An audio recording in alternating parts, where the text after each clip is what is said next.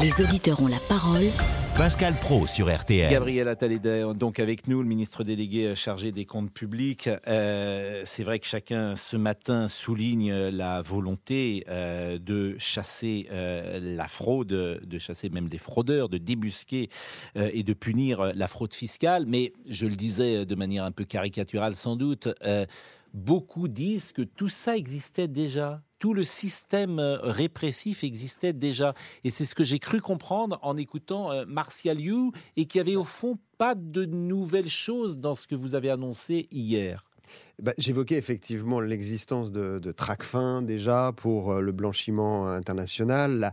Et, j'ai fait, j'ai fait euh, monsieur le ministre, l'inventaire de toutes ces divisions et services qui existent déjà euh, au, niveau de la direction du fisc, puisqu'il y a la DNEF, qui est de la Direction nationale des enquêtes financières, qui dépend de la DGFIP et qui est chargée théoriquement de faire déjà de, de l'expertise et, éventuellement d'aller contrôler les entreprises et, et les particuliers. Il y a le service également d'enquête judiciaire, SEJF, qui lui euh, est composé euh, d'officiers de, police judiciaire. Donc qu'est-ce qu'il y a de nouveau? et, donc c'est vrai qu'on se demande, avec tout cet arsenal, pourquoi faut-il rajouter encore une sorte de service de renseignement et qu'est-ce qu'il fera de plus? D'abord, vous avez raison de dire que tout cet arsenal qui existe fonctionne très bien. J'étais ce matin au SEJF, le service d'enquête judiciaire des finances, dont je vais doubler les effectifs d'officiers fiscaux euh, judiciaires, qui fonctionnent très bien pour réaliser des enquêtes euh, judiciaires sur ce qu'on appelle le, haut du spectre, c'est-à-dire la grande euh, fraude fiscale qui souvent implique l'utilisation d'avoirs à l'étranger.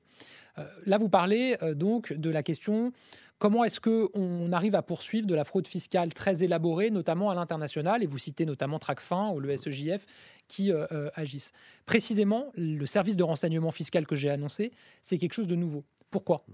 Parce que le SEJF, euh, il travaille dès lors qu'il y a une procédure judiciaire qui a été ouverte. Parce que Tracfin travaille sur la base de déclarations de soupçons, de soupçons qui sont transmises par les banques elles-mêmes, et en général, et vous l'avez dit, plutôt sur les questions de blanchiment.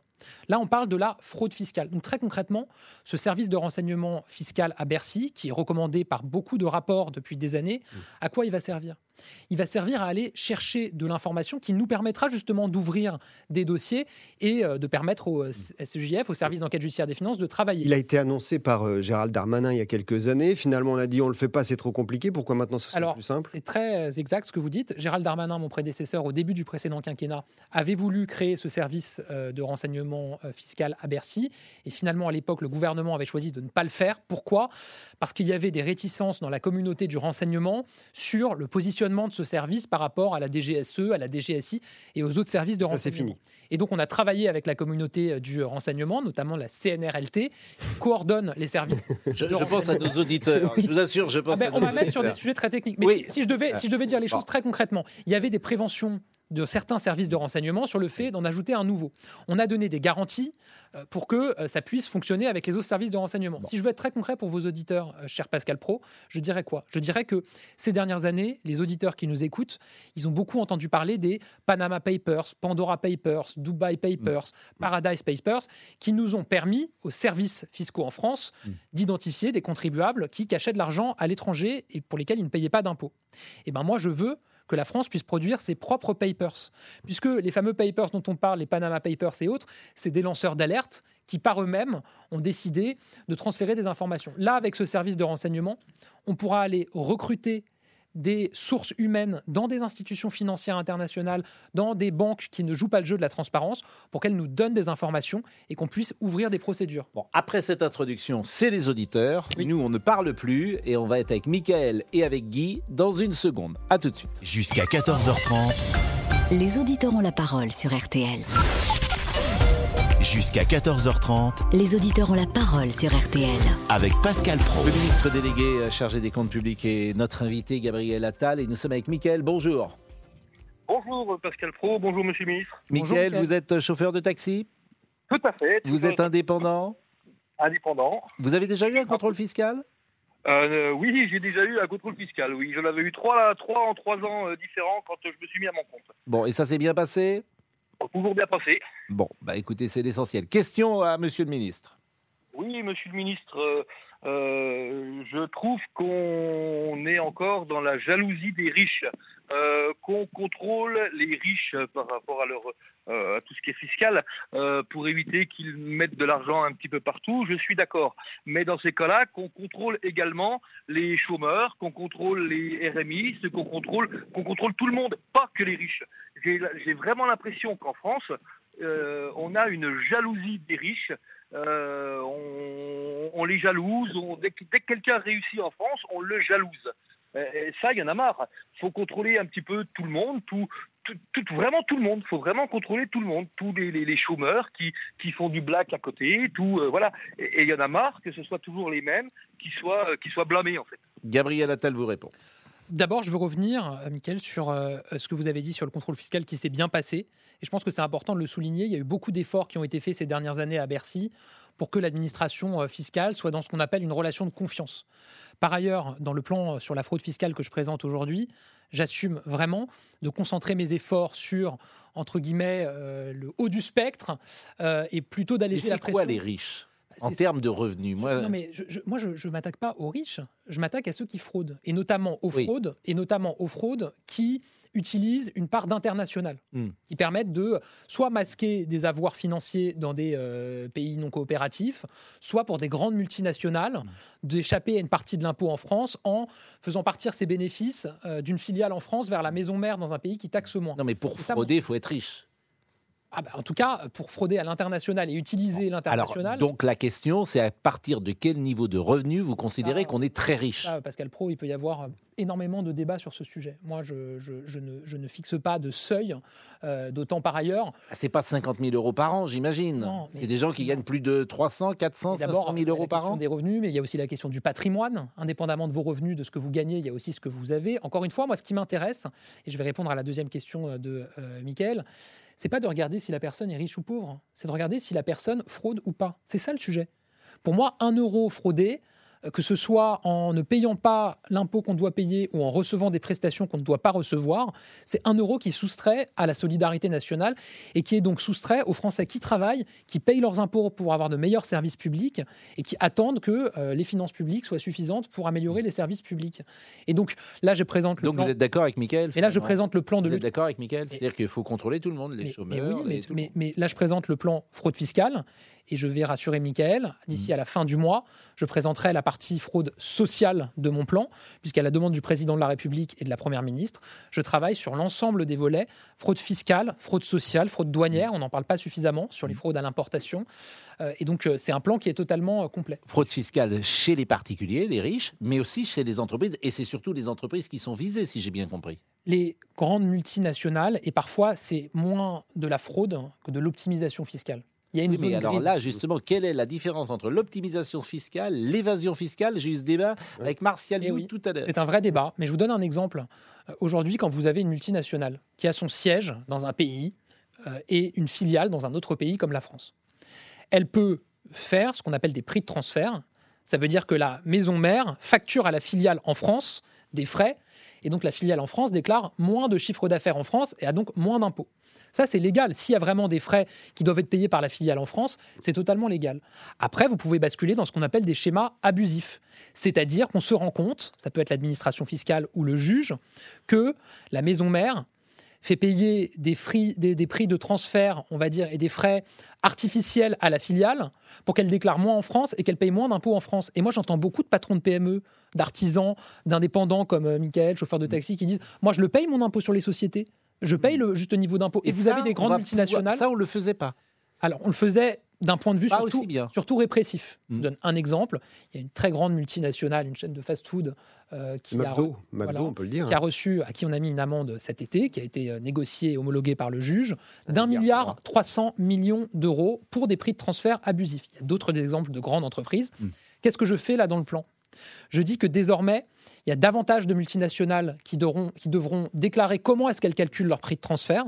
Et donc, on va abaisser le seuil à partir duquel vous devez déclarer.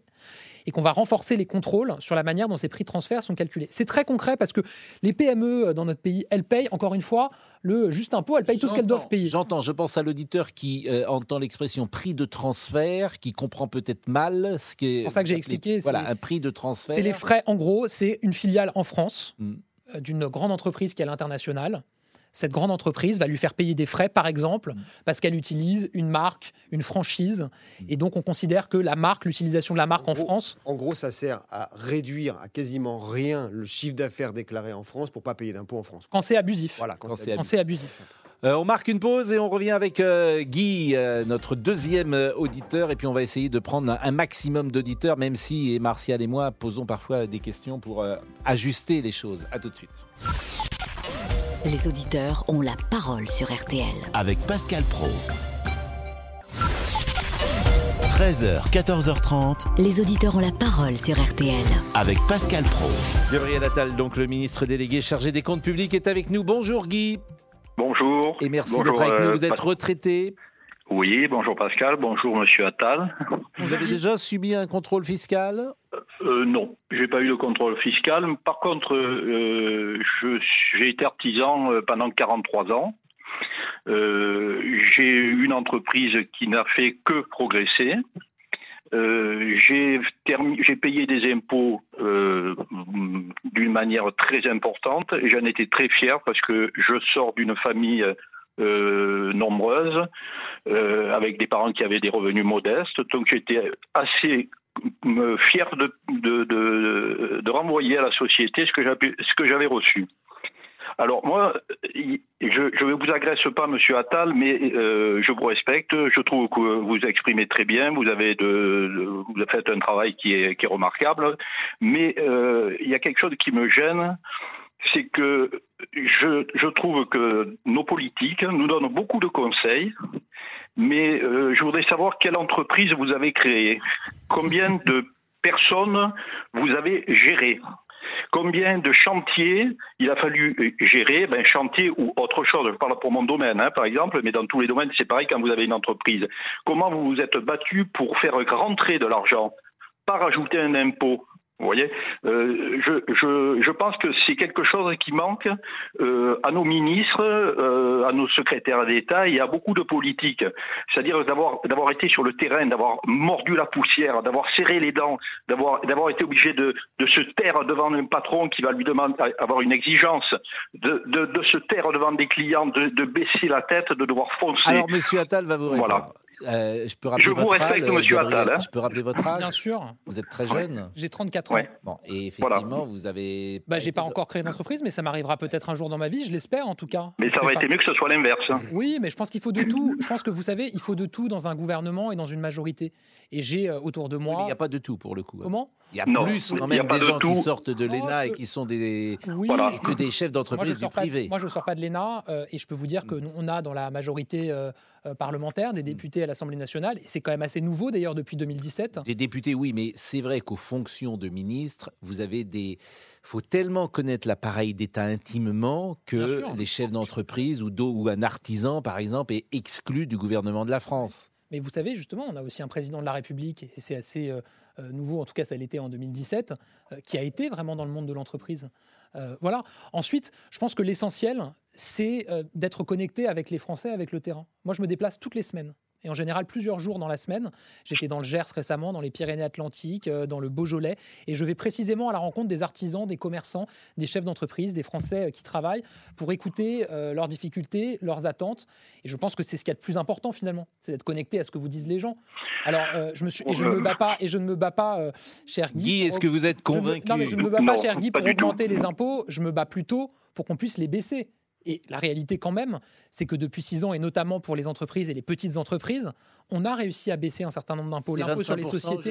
les- Oui, il est passé de 33% Mm. à 25%. Mm. Pour les classes moyennes qui travaillent, elles payaient la impôts taxe sur les d'habitation. sociétés, hein, Oui. ça, 25%. Les classes moyennes qui travaillent, elles payaient la taxe d'habitation, la redevance télé. Mm. Elles la payent plus. Mm. Voilà aussi. Mais parce Guy, s'est battu pour ça. Guy est-ce que, en fait, la question que vous posez, est-ce qu'on peut bien s'occuper d'un système si soi-même on n'a pas été un des euh, ouvriers du système? C'est ça la Mais question c'est- posez. C'est c'est surtout ça, et je vais vous donner un petit exemple. Je vous ai écouté, puisque j'ai un peu plus de temps, au moment des débats pour la retraite. Mais monsieur, quand vous parlez de pénibilité du travail, Est-ce que vous savez ce que c'est Alors maintenant, vous, vous avez, enfin, je parle de vous quand je dis c'est en général, hein. on invente les exosquelettes. Mais est-ce que vous savez déjà dans quelles conditions travaille par exemple un maçon sur un, sur un faudage Ouais, Et on va lui rajouter un exosquelette. Non mais vous plaisantez. Est-ce que vous savez, par exemple, moi ma compagne euh, travaille dans une grande enseigne et elle fait 30 heures. Alors, nous, ça va bien, on n'est pas gênés, mais vous avez des femmes qui travaillent avec elles, qui ont des enfants, qui font 25 ou 30 heures, avec des horaires coupés, qui travaillent 6 jours par semaine, parce que euh, on, laisse ces gens-là travailler 6 jours par semaine. Et, et- et alors après, ils ont des compléments de salaire, mais ça veut dire quoi ce genre de truc? Mais c'est, c'est- si vous saviez la c'est- misère que c'est au niveau chose du que le travail. débat du jour sur la fraude fiscale. Ouais, mais je vais, Mais oui, répondre, mais- je vais mais- répondre- mais- je vais répondre quand même. Si vous avez suivi assidûment, euh, Guy, euh, les débats sur les retraites, vous aurez vu que j'ai jamais dit qu'on allait régler tous les problèmes avec des exosquelettes. Je pense même pas avoir prononcé le terme. Euh, je pense qu'on peut agir pour prévenir la pénibilité en soutenant les entreprises et on prévoit des fonds pour ça.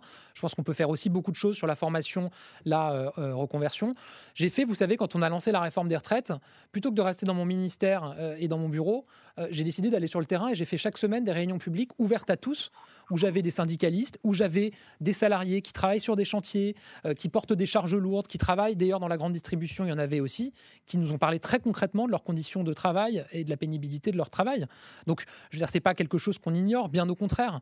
Et évidemment, et je- j'entends par, par ce que vous dites que il faut éviter parfois d'avoir des politiques qui ont des discours un peu hors sol, qui donnent le sentiment qu'ils n'ont pas été confrontés à quelqu'un qui est dans cette situation. Euh, moi, je peux Ouais. vous dire que pour en avoir beaucoup échangé euh, avec eux, euh, je, je mesure parfaitement, enfin parfaitement, je Guy, mesure en tout cas, je crois. Oui, Guy, ce que je vous propose, c'est qu'évidemment, il y a Frédéric qui est- nous attend également. Alors, je vous donne un, un mot de conclusion, peut-être, Guy, et puis après, on va écouter Frédéric, parce que c'est le jeu un peu de notre émission. Oui, oui, oui. Monsieur Attal, je, je n'ai aucune agressivité envers vous. hein. Je, Non, non, je suis surtout, surtout, je vais vous dire, hein, penchez-vous à écouter les gens. Et, et- et je vais vous dire, vous savez, euh, le- les syndicats sont pas obligatoirement les plus bons représentants de- de- des travailleurs. Je pense qu'il faut que vous penchiez auprès de, de personnes parce que les syndicats ne représentent pas énormément de travailleurs. Et je pense qu'il faut aussi se pencher euh, auprès des, des- des gens qui, euh, euh, qui, qui sont réellement sur le terrain et, être à leur écoute. J'entends, j'aime pas vous couper, mais forcément, il faut que la parole tourne. En tout cas, merci pour votre témoignage. Et exactement, et, et c'est ça qui est intéressant dans notre émission, c'est que vous êtes là avec des gens qui vous parlent comme les journalistes ne vous parlent C'est pas. pour ça que je suis là. Bien sûr, et ça c'est euh, intéressant. Mais ça c'est souvent un... C'est vrai que ça pose un problème quand tous les euh, personnes qui sont au gouvernement sont du même moule. Alors moi j'ai une expression de temps en temps, je parle des petits hommes gris. Bon, euh, je sais que je suis un peu caricatural en disant ça, mais c'est vrai que tu as le sentiment que pour intégrer l'appareil d'État, c'est tellement complexe aujourd'hui bah, qu'il faut être Gabriel Attal et que les autres ils n'y ont pas accès. Ouais, je, je- je- D'abord, je crois pas. D'abord, je crois pas être un petit homme gris. Euh, vous avez parlé tout à l'heure de l'ENA, etc. Mm. J'ai pas fait cette. Je suis pas au fonctionnaire. Euh, j'ai pas fait ce cursus euh, là. Et ensuite, on a des personnalités qui sont très différentes au gouvernement. Éric Dupond-Moretti. Est-ce qu'il est d'un moule de petit homme gris euh, Elisabeth Borne, euh, on- euh, Bruno Le Maire, je peux les prendre sur les ministres importants, on peut voir des personnalités qui ont le même cursus. Mais, mais je pense honnêtement, je pense qu'il y a plus de pluralité et de diversité aujourd'hui qu'il y en avait dans certains gouvernements il y a encore quelques années. Je pense que par ailleurs, ce qui s'est passé à l'Assemblée nationale aussi a beaucoup joué. Vous avez des gens vraiment qui viennent de la société civile de parcours très différents. Donc euh, voilà, je pense qu'il faut de tout, moi, pour faire une bonne équipe. Mais je pense aussi. Je pense que c'est important aussi d'avoir une bonne aussi. connaissance de l'État, euh, d'avoir une expérience politique, pourquoi pas. Moi, j'ai été élu local dans ma commune depuis 10 ans. Je pense que c'est aussi utile et que c'est important. Parce qu'après, parfois, euh, j'entends aussi des critiques quand on dit, d'accord, il n'y a que des personnes de la société civile, ils connaissent pas suffisamment la politique, le fonctionnement de l'État. Donc il y a toujours quelque part matière à critiquer. Donc je pense que c'est pour ça qu'il faut de tout. Une pause et nous revenons dans un instant. Finalement, vous allez rester peut-être jusqu'à 14h parce que. euh, Ah bon? mais oui, vous, n'a- vous avez rien à faire de Mais, euh, toute Je façon. dois aller à l'Assemblée nationale ensuite pour les questions au gouvernement. Mais À quelle euh, heure c'est l'Assemblée C'est à nationale 15h, donc ça Bon, va. et- Ça mais vous avez. Alors, faut qu'on. Vous n'avez pas déjeuné encore Non, mais j'ai un sandwich qui m'attend dans ma voiture. Bon, vous êtes levé depuis quelle heure? Je me suis levé ce matin vers 7h, puisque j'étais sur Ah, ça va. une radio concurrente. Voilà, 7 heures 8h20. du matin. Si vous êtes levé à 7 heures, vous étiez couché à quelle heure? Je me suis couché vers euh, minuit, une heure, je pense. Ouais, et c'est tous les jours euh, ce rythme-là Ah bah oui, rythme. Non, mais bah, ça m'intéresse beaucoup. Parfois, il y a, euh, on, on croise évidemment les gens avec qui vous travaillez. Il y a Louis Julien qui est là. Et je me demande comment ils tiennent, pour tout vous dire, tellement ce rythme est rude. Mais c'est sans doute pas euh, l'occasion d'en parler ici, puisque ceux qui nous écoutent sont également soumis à des bossent beaucoup également. Il est 13h29, à tout de suite. Jusqu'à 14h30 Les auditeurs ont la parole sur RTL. avec Pascal Pro. Pascal Pro, Les auditeurs ont la parole sur RTL. 13h32, personne ne, nous a, ne vous a posé la question encore euh, d'augmenter euh, les impôts pour les plus riches, euh, Gabriel Attal. C'est dans les tuyaux? Moi, j'essaye de faire la démonstration que la France n'est pas un paradis fiscal et que c'est un paradis fiscal pour personne. On est le dernier pays de l'Union européenne à avoir un impôt national sur la fortune, l'IFI. Vous avez aujourd'hui 10% des contribuables qui payent 70% de l'impôt sur le revenu. Il y a un taux marginal à 45%. Il y a une contribution exceptionnelle sur les hauts revenus qui avait été créée par Nicolas Sarkozy, qui devait durer deux ans. Ça fait 13 ans qu'elle existe. Donc en fait, ça fait un taux marginal à 49%. Vous avez une CSG progressive. Bref, on La taxe CSG, plus. c'est, pardonnez-moi de le Non, dire mais- comme ça, c'est un scandale. On taxe plus. Non mais c'est 11% la CSG, On taxe- tout le monde. On taxe plus, il y a, il y a des- il y a une progressivité dans les taux, mais on Ça taxe. devait durer 3 mois ou 6 mois la CSG, parce que c'est un impôt sur le ça revenu. En fait, et, et en plus, c'est, pas forcément déductible. mais un- tu payes deux fois. Oui, c'est pour ça, euh, Pascal Pro, que quand on dit et quand j'entends certains dire on va créer une contribution exceptionnelle, temporaire, bah, en fait, en matière d'impôt, Mm. le temporaire, en général, ça dure. Donc voilà, euh, on, on taxe plus que nos voisins. Mm. Et nous, ce qu'on essaye de faire, c'est notamment de baisser les impôts sur les entreprises, sur le travail dans notre pays. C'est pour ça qu'on a passé l'impôt sur les sociétés, et ça parle à tous les patrons de PME qui nous écoutent. 25%, on l'a dit tout à l'heure. 33% à Frédéric est là. 25%. Frédéric, euh, nouvel auditeur. Bonjour Frédéric, vous êtes boucher? Bonjour Pascal, oui, oui, je suis bouché. Vous Bonjour, êtes salarié ou vous êtes à, à votre compte? Salarié, salarié, je suis salarié. Bon, et, euh, Donc voilà, et moi je voudrais ben, rejoindre un petit peu ce que le monsieur a dit juste avant, quand, quand monsieur Attal a parlé de la reconversion. Ben, la reconversion, c'est un gros pipeau. Alors ça, c'est peut-être pour vous donner bonne conscience, parce qu'il faut savoir, monsieur Attal, quand vous avez 10, 15 ans, 20 ans, 30 ans, dans un métier pénible, vous avez une expérience qu'on vous paye. Quand on vous fait une reconversion, vous recommencez au début de l'échelle, c'est-à-dire à 1200 ou 1300 euros. Et là, ça vous fait perdre 600 ou 700 euros de, salaire. C'est pour ça que je vous dis, votre reconversion, elle est, elle est juste là pour vous donner bonne conscience. Ça, c'est le premier point. Concernant le deuxième point, moi, M. Attal, j'ai plus confiance en vous. Ni en vous, ni à votre gouvernement, parce que vous nous avez trop menti. Sur la réforme de retraite, vous nous avez vendu la retraite à 1200 euros pour eux, je ne sais pas, pour des milliers de personnes. On s'est aperçu par la suite que, ça concernait, vraiment très peu de personnes. Il y a eu tellement de mensonges de, la part de votre gouvernement, moi je n'entends qu'une chose, c'est que vous démissionnez. Et que si vous pouvez prendre votre président en même temps, ça m'ar- ça m'arrangerait. Quand on voit qu'est-ce que vous faites à la France, quand on voit que l'image que vous donnez de la France, l'image qu'a donnée M. Macron hier au monde, elle est, elle est atroce cette image. Elle est atroce dans un pays comme la France. Vous voyez Donc moi, monsieur, vous pouvez venir, euh, on va faire ceci, on va faire cela. Quand je vois la reconversion, la reconversion, le type même des mesures que vous prenez, qui n'est qui n'est pas une mesure, parce que trouver quelqu'un qui va accepter de perdre 700 800 euros de salaire, ça, vous êtes par sûr qu'à chaque fois, la reconversion, on perd de l'argent c'est impossible. Ça, c'est je- Martial You, c'est vrai ça? Non, Y a j'ai pas pas- de- là, là, je peux pas dire parce que c'est des Bon. cas particuliers. Là, Là encore, c'est pas une question forcément qui s'adresse à la fraude fiscale ou qui porte sur la fraude fiscale, mais c'est intéressant aussi ce que, ce que dit cet auditeur, parce que je l'entends euh, quasiment tous les jours dans, dans cette Non, mais euh, moi, je suis là pour répondre à toutes les questions qui sont posées sans filtre. C'est l'objet de cette euh, émission et je suis prêt à tout entendre.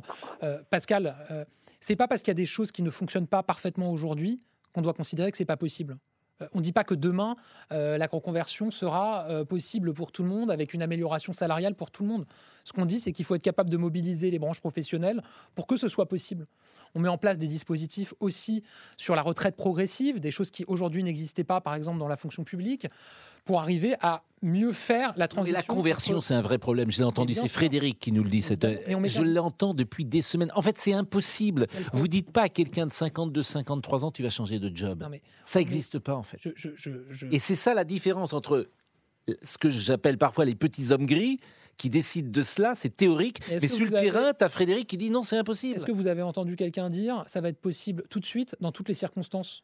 Non, ce qu'on dit, c'est qu'on met les moyens et qu'on J'ai va. peur que ce soit compliqué la Mais reconversion. évidemment que c'est compliqué. Mais est-ce que c'est pour ça qu'il ne faut pas y travailler, essayer de trouver des moyens que ça fonctionne au moins pour certains? Et j'ai peur que ce soit un vœu Ce pieux. que je trouve intéressant quand même Mm. dans le débat qu'on a depuis le Oui. début avec les auditeurs, c'est qu'on voit bien que euh, vous avez du mal, euh, Gabriel Attal, à sortir De la de- réforme. de, la réforme des retraites. Vous êtes venu là. Moi, mon sentiment, dire on va taxer les, euh, les gros fraudeurs, les entreprises multinationales. Il y a une forme de message politique derrière, c'est de dire, voyez, euh, vous nous réclamez une, une taxe sur les surprofits depuis des mois, bah, on va s'attaquer quand même à ces gros fraudeurs. Quelque part, on répond à la colère de la rue. Et là, on voit avec les Et vous êtes ramené à la vous n'y retraite. arrivez pas. C'est vrai, vous êtes ramené à la retraite. Mais attendez, vous pensez que je vis euh, sur quelle planète? Non, mais C'est c'est bien, et moi quand je me déplace sur le terrain, il y a encore des gens évidemment qui, me- qui- qui me parlent de la réforme des retraites, ça arrive évidemment. Est-ce que ça veut dire qu'il faut ouvrir aucun autre chantier? Non. Mm. Moi je pense qu'il faut ouvrir d'autres chantiers, continuer à travailler comme on le fait sur l'éducation, sur la santé, euh, sur euh, le travail, tout c'est en restant possible, à C'est possible quand on voit à quel point c'est compliqué de parler d'autre chose. Et évidemment, je pense que c'est possible. Est-ce que ça veut dire qu'il faut faire la sourde oreille et pas échanger avec les Français On va être avec un gérant d'entreprise. Frédéric. Frédéric qui est boucher, vous payez euh, des impôts sur le revenu? Euh, mon salaire que j'ai, monsieur.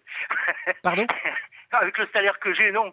Euh, on C'est indiscret de vous demander euh, quel est votre salaire, euh, Frédéric? Ben, moi, j'ai 1380 euros. Mais euh, vous, vous nous avez appelé plusieurs fois déjà. Oui, oui, bien sûr. Mais ce que je ne savoir, comprends pas, c'est que paraît-il, dans votre travail. secteur, il y a plus d'offres euh, que euh, de demandes et que Oui, les payes, bouchers sont, les bouchers, me dit-on, sont très bien payés. On peut. Non, faux. C'est bien payé dans les grandes villes, comme à Paris, Hmm. comme euh, à Bordeaux, comme à Lyon. Ça, là, ils tirent, ils tirent leur, leur épingle du jeu. Dans Et là, vous êtes j'habite- vous êtes J'habite où le bassin de la Sambre. D'accord Hmm. Un boucher, il faut savoir, c'est que même les heures supplémentaires ne sont pas payées. Elles sont récupérées à la disposition du patron.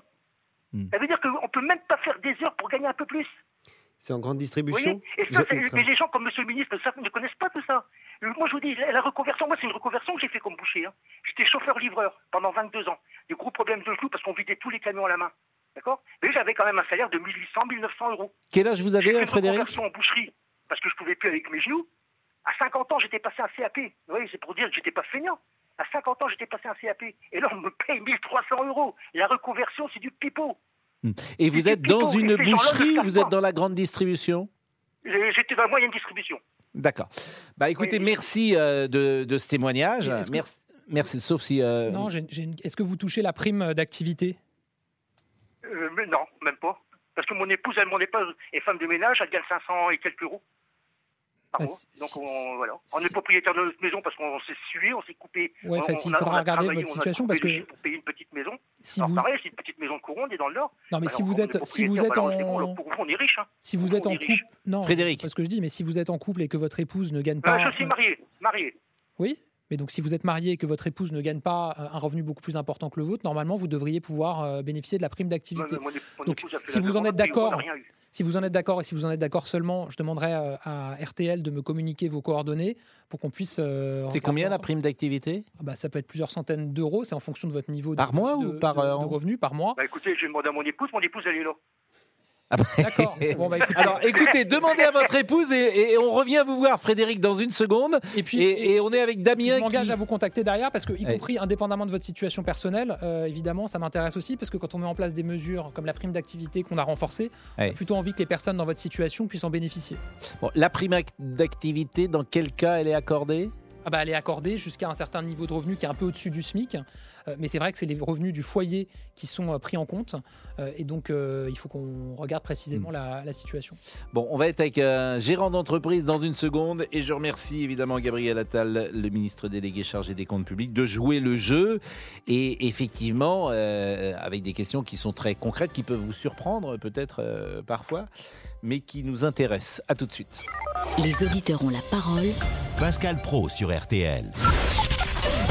Jusqu'à 14h30 Les auditeurs ont la parole sur RTL. avec Pascal Pro. Cette émission est, passionnante pour euh, l'exemple que nous vivons en direct avec Frédéric. Parce qu'au-delà du cas de Frédéric, je suis sûr qu'il y a beaucoup de gens qui nous écoutent et qui sont dans le même cas que vous. A priori, Frédéric, avec les revenus que vous nous avez donnés, vous avez le droit à la prime d'activité. Mais vous Bah, ne l'avez a- peut-être pas demandé, Frédéric. Alors nous, on a 1800 euros, tout compris. On est propriétaire de notre maison. Mm. Et à qui vous avez demandé cette prime d'activité et Eh ben, quand ma- vous l'avez mon fait épouse a fait par, par Internet. Mais quand?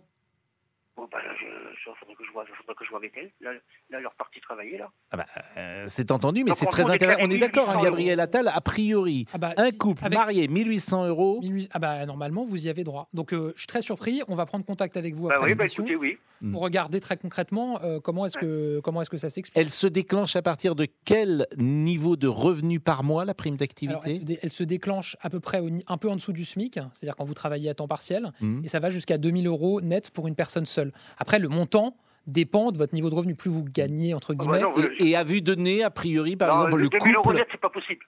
Euh, non, non, ça, je suis sûr et certain. Oui. 2000 euros net, propriétaire Là, de la vous avez maison, dit la 1800, paye, vous, vous avez 1800 euros net. Nous sommes d'accord. À deux 1800 euros net. à deux. À deux. Donc, à vue À de euh, nez, si j'ose dire, euh, à combien vous estimez la prime d'activité, Euh, Frédéric Je ne veux pas me faire de- de- de- de- d'engagement auprès de Frédéric euh, sur, le, sur le sujet, mais en tout cas, je m'engage à ce qu'on regarde après cette émission pour calculer très concrètement Et votre puis, bah, aussi, monsieur le ministre, regardez aussi sur votre fa- fameuse réforme de retraite concernant la reconversion. Oui. De façon qu'un gars qui travaille, qui a une reconversion pour, pour mes pénibilité, au bout de 30 ans, qui gagnait 1000, 2000, 2000 euros par mois, qui ne se retrouve pas, après une reconversion, à un salaire du SMIC. Non, mais pour le coup, j'entends, euh, je, je- je comprends mieux votre intervention du départ avec votre exemple. C'est-à-dire que vous avez été chauffeur-livreur et à 50 ans, vous décidez de changer, de vous reconvertir. Vous allez dans la boucherie et vous gagnez, alors je ne sais plus combien vous avez dit. à peu près Bah, de là, 600 on- la 600 bouche euros de moins, commence- un tiers. j'ai commencé 600 à euros de moins. 1280. Donc se reconvertir, c'est effectivement, euh, si euh, les salaires qu'on vous propose quand vous allez vers une reconversion, euh, c'est des salaires qui sont beaucoup plus faibles, bah, évidemment que ça ne peut pas fonctionner comme ça. Donc euh, j'entends parfaitement. Merci Frédéric. Damien est avec nous. Vous êtes gérant d'entreprise. Vous habitez dans la Haute-Vienne. Bonjour. Bonjour, bonjour Pascal, bonjour Monsieur le Ministre. Bonjour. Que vouliez-vous nous dire, euh, Damien, et poser comme question peut-être? Alors, moi, je voudrais, je suis très intéressé par euh, l'évasion fiscale, mais sous un aspect qui est, je trouve, pas souvent abordé euh, dans les médias de manière générale. C'est-à-dire qu'on parle souvent d'évasion fiscale, les entreprises. J'ai entendu tout à l'heure Panama Papers, Dubai Papers. Euh, on nous colle les influenceurs, par exemple, là-dessus. C'est une réalité. hein, Je suis bien content que, le gouvernement s'en occupe. Mais il y a une autre réalité de l'évasion fiscale dont mon entreprise est victime, et je sais que je ne suis pas le seul dans ce cas-là, euh, qui est euh, ce qu'on va appeler le travail non déclaré. Et c'est pareil, pas le travail non déclaré du restaurateur qui va embaucher des personnes non déclarées, le travail non déclaré du BTP qui est assez connu, mais plus des particuliers qui vont s'improviser gérants d'entreprise, qui vont s'improviser euh, société de services, par exemple, euh, qui vont faire une activité, euh, par exemple typiquement celle que fait mon entreprise, en dehors de tout cadre légal. Donc on peut tout coller en fait ici, hein, à tout ce qui va être normes, sécurité, euh, forcément TVA et, et autres euh, déclarations euh, fiscales. Et qui vont vendre ça sous le manteau, euh, principalement via les réseaux sociaux. D'ailleurs, je dis sous le manteau, des fois ils ont pignon sur rue, ils s'en cachent même pas, ils sont très contents euh, de leur situation. Et pendant ce temps-là, ils volent le travail des entreprises. Euh, je peux en témoigner. Pour mon entreprise, c'est entre 150 000 et 200 000 euros de chiffre d'affaires qui s'envolent par an. C'est chiffré, hein, je l'ai fait euh, en début d'année.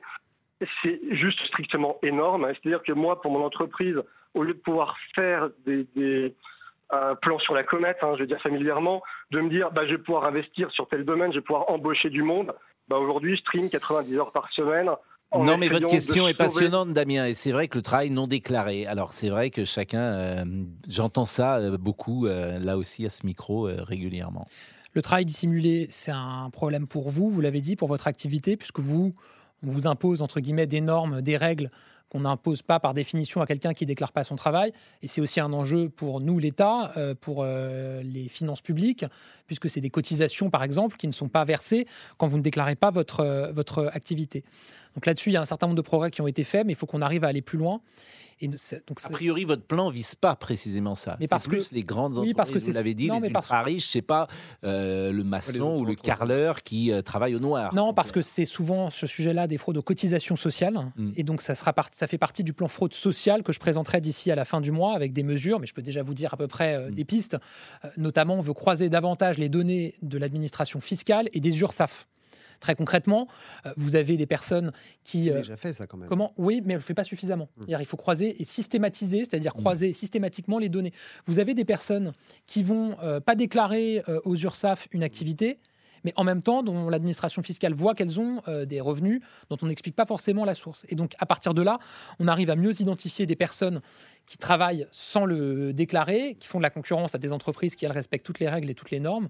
Et c'est là où on doit être beaucoup plus efficace. C'est intéressant parce que vous avez parlé du deuxième volet, c'est-à-dire que ce que vous avez annoncé hier, c'est donc le premier volet. Vous avez commencé par fraude fiscale, Oui. et après vous allez faire fraude sociale dans un mois. Non, d'ici à la fin du mois de mai. Et dans fraude sociale, il y a deux choses. Il y a les cotisations sociales, donc que doivent verser les entreprises, les micro-entrepreneurs. Et il y a les prestations sociales, c'est-à-dire la fraude aux allocations sociales, euh, que ce soit RSA, allocation euh, familiale, minimum vieillesse. euh, On arrive à chiffrer. euh, Est-ce que par exemple la fraude fiscale est plus importante que la fraude sociale? Est-ce qu'on sait ça? Encore une fois, si on savait évaluer avec précision, on saurait où c'est et on irait le chercher. Euh, sur la fraude sociale, et si vous me parlez des allocations sociales, on a une évaluation assez solide qui est faite par la CNAF, la Caisse nationale d'allocation familiale, qui verse le RSA, les APL, les allocations familiales, qui estime les indus frauduleux, donc les fraudes, à 2,8 milliards d'euros par an.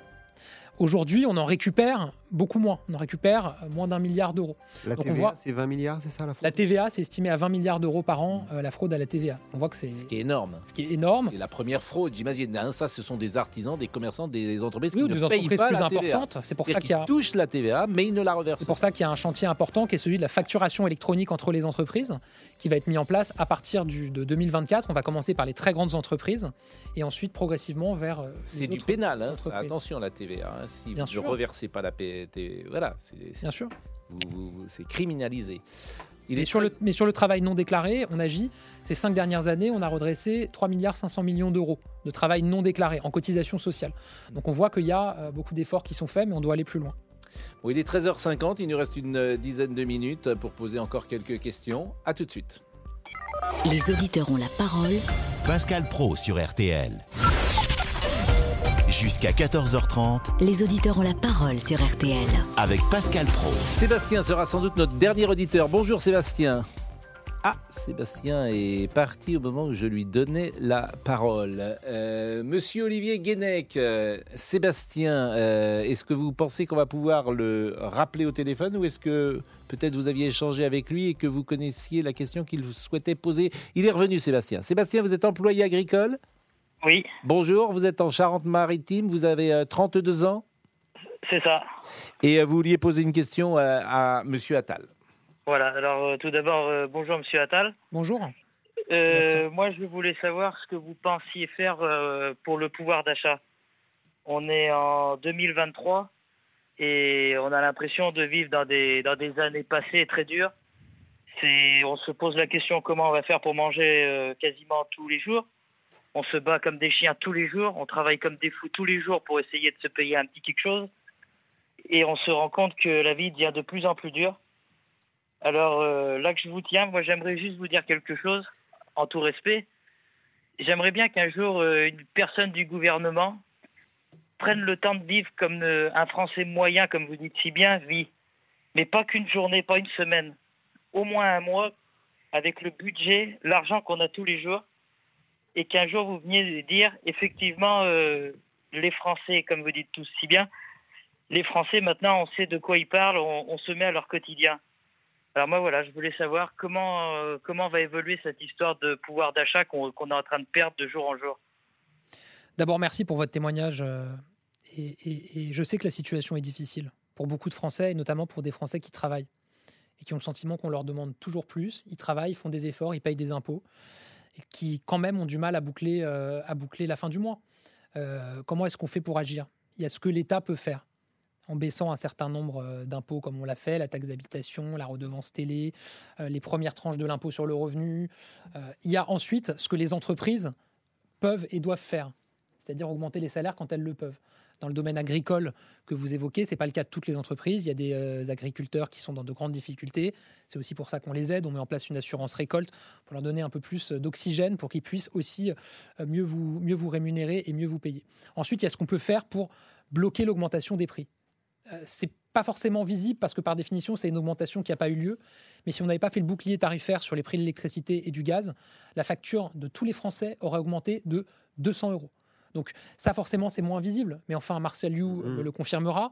Euh, Oui, on l'a déjà dit euh, souvent Voilà. oui, à, à Donc, cette il y a ça. antenne. Il y a ensuite euh, sur l'alimentation qui est le sujet du moment. Et je sais combien pour les Mm. Français c'est difficile. Ils voient les prix augmenter sur les pâtes, sur l'huile, etc. Mais forcément, Là- Sébastien, je pense qu'il ne paye pas d'impôts et que, Oui. au fond, l'État euh, ne peut pas grand faire grand-chose. Alors, Euh, J'ai envie de dire pour lui, euh, les peut- entreprises peuvent faire quelque chose. Vous pouvez peut-être euh, enlever quelques cotisations sociales encore. il y a ce qu'on peut faire d'abord sur euh, la question des prix. Mm. Et peut-être qu'ils ne payent pas d'impôts, mais en tout cas, ils payent des factures d'électricité, de gaz, Mm. j'imagine, qui n'ont pas augmenté de 200 euros comme ça aurait dû l'être vu l'augmentation des prix de l'énergie à l'international. C'est la première chose. Deuxième chose, il va faire ses courses et il voit les prix qui Mm. augmentent. Qu'est-ce qu'on a obtenu? On a obtenu de la grande distribution le trimestre anti-inflation. Ça veut dire une gamme de produits où pour tout le monde, l'inflation n'est quasiment pas répercutée. En fait, Alors, on- c'est- ça, pourrait être pire, c'est ce que vous dites, mais pour lui, c'est pas suffisant. Non, mais je- Euh, je- je ce que je veux dire, c'est que J'entends, hein, je ce suis que vous dites, que c'est difficile. Et pour nous, maintenant, euh, l'enjeu, c'est quoi? Hmm. C'est qu'on voit que les prix des matières premières et de l'énergie, au niveau mondial, ils baissent. Et donc, on va marquer à la culotte les industriels pour que les baisses des matières premières, elles se répercutent sur les prix à la consommation dans les supermarchés. Et je peux vous dire que Bruno Le Maire est très engagé sur ce sujet-là. Gabriel Attal, À l'été, on commence à voir des baisses. je vais vous remercier. Vous n'êtes plus le porte-parole du gouvernement. Euh, je vais quand même vous interroger sur le président Macron. Hier, il y a une image très forte qui a marqué les observateurs. Ce président tout seul qui montait sur les Champs-Élysées pour une journée de commémoration. Euh, on ne peut pas dire qu'il y a eu euh, une commémoration, en tout cas avec le public français. Comment va le président? D'abord, l'an dernier, il y avait déjà eu un périmètre d'interdiction de rassemblement et des images qui étaient à peu près euh, euh, comparables. Il n'y avait chose. personne hier. sur je vais vous dire. Moi, je suis satisfait d'un point, c'est de ne pas avoir vu hier, au moment où le président de la République était à Lyon, là où Jean Moulin été euh, détenu, des manifestants euh, et des militants politiques en bas de là où Jean Moulin est passé se réclamer, entre guillemets, d'être des vrais résistants ou des Jean Moulin d'aujourd'hui. Voilà, parce que ce qu'ils voulaient faire était totalement indécent. Donc moi, j'assume que sur des moments de commémoration, de communion nation- nationale, où on honore les morts pour la France, il puisse quand même y avoir un rassemblement autour Et de comment ça. va pas des- Emmanuel et des- Macron Et on le voit et bien avec les questions qui ont été posées, la difficulté de tourner la page des retraites. Je veux, vous, je veux vous dire, il est parfaitement lucide sur Mm. les difficultés que traversent beaucoup de Français aujourd'hui. Mm. Et dans toutes les réunions qu'on a avec lui, j'étais encore avec lui ce matin, il nous met une pression extrêmement forte pour qu'on soit efficace. Madame Borne est Premier ministre jusqu'au 14 juillet? Enfin, euh, Borne, j'étais avec elle ce, ce midi juste avant de venir. Elle est aussi très mobilisée. Ce matin, j'ai une réunion avec le président Mm. sur les questions de C'est sécurité. pas ma question. Et avec la première ministre. Elle est mobilisée jusqu'au services 14 juillet. On on parle de vous d'ailleurs parfois comme futur Premier ministre. On- On parle de Gérald Darmanin, on parle euh, pourquoi pas de Bruno Le Maire. Ce sont des noms qui sont parfois euh, évoqués. On parle. C'est qui on? C'est moi. Non mais d'accord, c'est vous. Non mais c'est vous. C'est moi des- qui en parle à l'instant. Oui, d'accord, mais c'est parfois des journalistes. Mais je vais vous dire, vous parliez euh, quand on a commencé euh, l'émission des auditeurs qui nous écoutent. Mm. Moi, je pense que les auditeurs qui nous écoutent, ce qui les intéresse, c'est est-ce que les prix vont enfin baisser dans les C'est vrai, ils n'ont pas posé de questions politiques que- d'ailleurs. Mais Vous voilà, avez raison. Voilà, donc Vous avez moi, parfaitement raison. on- parfois, on, prend, on perd beaucoup de temps à parler de sujets entre guillemets politiciens Mm. Qui intéressent pas les gens. Voilà, les gens, ce qui les intéresse à la fin, c'est est-ce que les services publics fonctionnent mieux, est-ce qu'ils vivent mieux de leur travail, est-ce qu'ils en ont pour leurs impôts?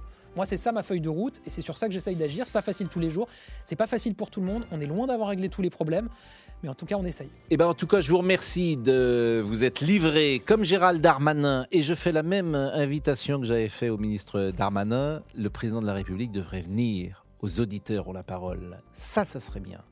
Et euh, Je relayerai. Vous savez, il se déplace souvent sur le terrain. C'est d'ailleurs souvent commenté par euh, les médias. Il est au contact de Français qui sont euh, souvent des Français en colère qui l'interpellent, un peu comme ceux qui m'ont interpellé. Ou Madame Borne d'a- d'ailleurs, mais effectivement, cet échange permet euh, d'avoir euh, parfois des questions qui ne sont pas forcément posées par euh, les journalistes. Je vous remercie beaucoup, Monsieur Attal, Merci. vraiment merci.